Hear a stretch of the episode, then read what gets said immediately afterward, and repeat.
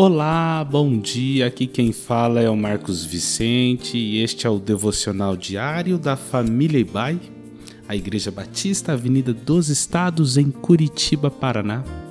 Hoje é terça-feira, dia 19 de setembro de 2023.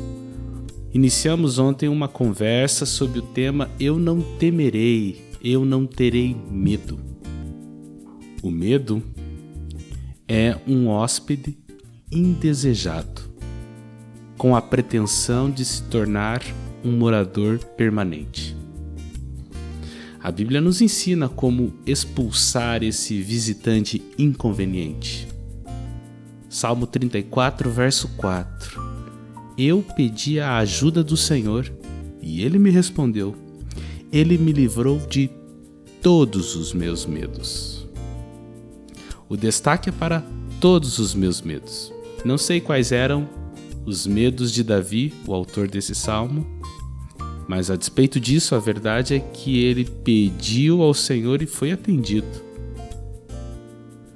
Na lista de medos que nos atormentam, o medo do futuro ocupa uma posição relevante. O medo do futuro é comum porque trata de uma experiência da qual não temos controle algum. E o fato de não conseguirmos controlar o que não sabemos é aterrorizante. Nós vivemos sob um império de planos, e nesse cenário causa pavor imaginar que tais planos estejam fadados ao fracasso, ou a quem sofra por não ter um plano para o futuro. Esse sofrimento por antecipação só tem a função de tornar a vida mais áspera do que ela já é. Além disso tudo, o medo do futuro está conectado com a referência ruim de um passado catastrófico e muitas vezes com a bagunça confusa que está acontecendo no tempo presente. Mas ouça o que Deus diz acerca do nosso futuro.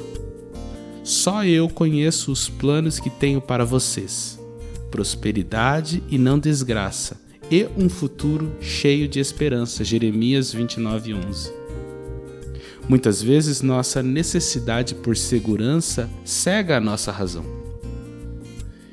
Em Gênesis 19, lemos a história de Ló e sua família lá em Sodoma e Gomorra, onde a maldade daquelas cidades atingiu um ponto extremo. Deus enviou anjos para avisar Ló da destruição iminente mas Ló hesitou em partir. Mas os anjos o apressaram e lhe deram uma ordem: não olhe para trás ao fugir. Deus tinha um plano de futuro para Ló e sua família. Mas se você conhece a história, vai lembrar que a esposa de Ló desobedeceu a ordem, olhou para trás e virou uma estátua de sal. Olhar para trás paralisa, Deixar para trás é um ato de fé, dependência de Deus e confiança de que Ele tem um futuro reservado para cada um de nós. Essa é a decisão mais segura que podemos tomar. Não podemos controlar o incontrolável, isso é tolice. Não podemos definir o amanhã sob a ótica do ontem, isso é excruciante. Mas nós podemos nos apropriar da estratégia de Davi no mesmo salmo que lemos lá no início. Procure descobrir por você mesmo como o Senhor Deus é bom. Feliz aquele que encontra segurança nele. Salmo 34, verso 8.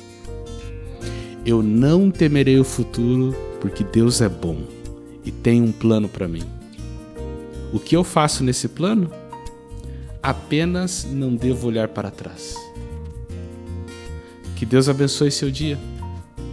Não olhe para trás. Creia que o Pai tem planos para o seu futuro e sinta-se seguro nessa verdade. Amém.